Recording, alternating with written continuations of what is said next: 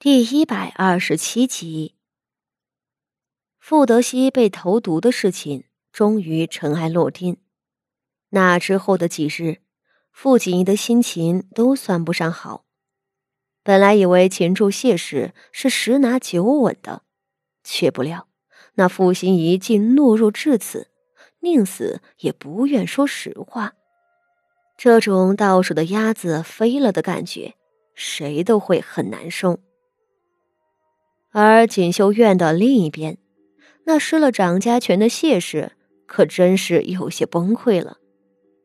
钟馗这个东西，算是大户人家后宅里最珍贵、最难得的了。按照宗法礼教，执掌钟馗的一定是长房长媳，而不能是幼子媳妇儿。这也是对谢氏地位的认可。谁执掌钟馗？谁就是后宅的实际掌控者，拥有无上的权力。这个权力包括对所有主子们的管理安排，对所有仆从的生杀予夺，以及对府中所有祖产家产的掌控打理。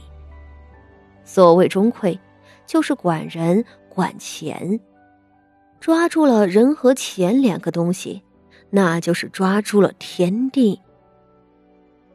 因为有着这样天大的权柄，按照富府来说，谢氏每年从铺子里头抠出来的钱，约莫有数千两，全部进了他的私囊。他这还是好的，因这婆婆盯得紧，不能做的太离谱了。有那样和富家家业差不离的人家，主母贪的话，一年剥削个上万两也是有的。这还只是最面上的好处，再往深里说，府里所有的丫鬟婆子都是从谢氏手里领银子，被谢氏安排差事的。这几百号的人靠着谢氏吃饭，自然就要听谢氏掌控。谢氏轻而易举的在所有院子里都安插了自己的人手，能够起到不同的作用，想陷害一个庶女。想毁掉一个庶子的名声，想探听几个妯娌私下里的谋算，简直是信手拈来啊！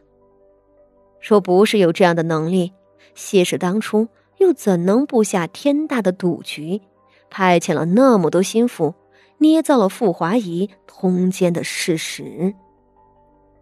谢氏执掌钟馗七八年了，过的就是这样呼风唤雨的日子。傅老夫人虽然不喜欢他，倒也没有违背礼数剥夺他应有的权利。只可惜，谢氏犯了错，傅老夫人就能够名正言顺的以掌家不利的罪名夺了他的钟馗。谢氏在景和院门前长跪求饶，又闹着不吃饭不喝水的，但无论怎样。老夫人都不肯收回成命。很快，不过几日之后，白嬷嬷领着几个得力的媳妇儿，亲自去了锦绣院，收走了他全部的账本、名册、钥匙、对牌，以及府里所有的铺子、庄子的地契等，清点无误之后，交给了三太太。谢氏本想着拖延几日的。白嬷嬷雷厉风行的走了这一下，她是毫无反抗之力，就眼睁睁的看着他们把所有的东西都拿走了。那三太太得到了这天大的好处，简直高兴的合不拢嘴。谢了东西之后，她便瞅了一个机会，来了一趟芝兰堂，给傅锦仪送了一匣子首饰，感谢他帮这个忙。父亲仪对这种愉快的合作是很乐意的，也跟着送了一箱子贵重的苏绣给三太太作为回礼。两人相视而笑，心照不宣。而那失了权柄的谢氏，落魄不说，竟还祸不单行。在白嬷嬷过来搬东西之后的第三天，外院的大管事和几个媳妇儿进了锦绣院。将尚在养伤的傅家仪捆着拖进了马车，送去了庄子上。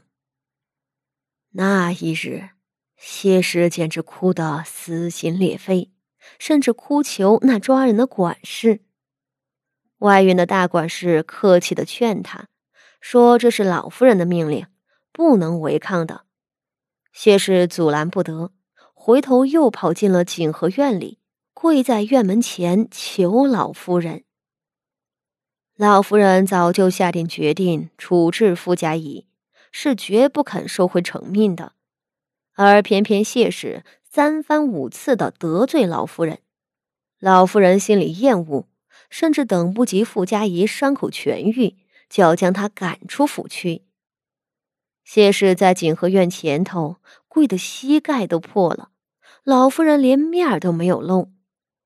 另外一边的仆妇们却已经制住了锦绣院的下人们，冲进了傅家仪的卧房，将她捆起来拖走。锦绣院的丫鬟慌张来禀报谢氏，谢氏哭天抢地的奔了回去，就看见傅家仪被塞进了马车里，她惨嚎一声，上前两手扒住马车不让走。外头的护院领了老夫人的命。竟将他的手指一根一根的掰开，最后驱赶马车扬长而去。谢氏在二门前头哭得瘫软，那傅家仪可比谢氏更凄惨。他后头旧伤未愈，堪堪能够拄着拐杖起来，实则腰上、臀腿上都是青黑一片。他被人捆着塞进马车里，惊恐万状不说，身后的疼痛随着马车的颠簸更加难以忍受，一路走便洒了一路的泪珠子。这些事儿都是傅锦仪身边的下人去瞧着，回来说给了傅锦仪。对谢氏母女的惨状，傅锦仪冷嗤一声，一笑置之。其实，对傅家仪这个继母妹妹，傅锦仪原本是没想赶尽杀绝的。傅家仪曾在她被扣上通奸罪名的时候落井下石，但那也不过是起哄的话。傅锦仪重生后，自个儿的精力也是有限，她的仇家又多，哪里有空为了一句话去打杀了傅家仪？她一开始。真没有打算把傅家仪纳入他的猎杀计划内。谁料这傅家仪自个儿找死，竟敢伙同谢氏要将他卖进徐家做妾。傅锦仪暂时没有法子收拾谢氏，只好收拾他了。如此也好了，傅家人多势杂，谢氏还有三个孩子做臂膀，先解决了这一个，对谢氏来说。也是个重创。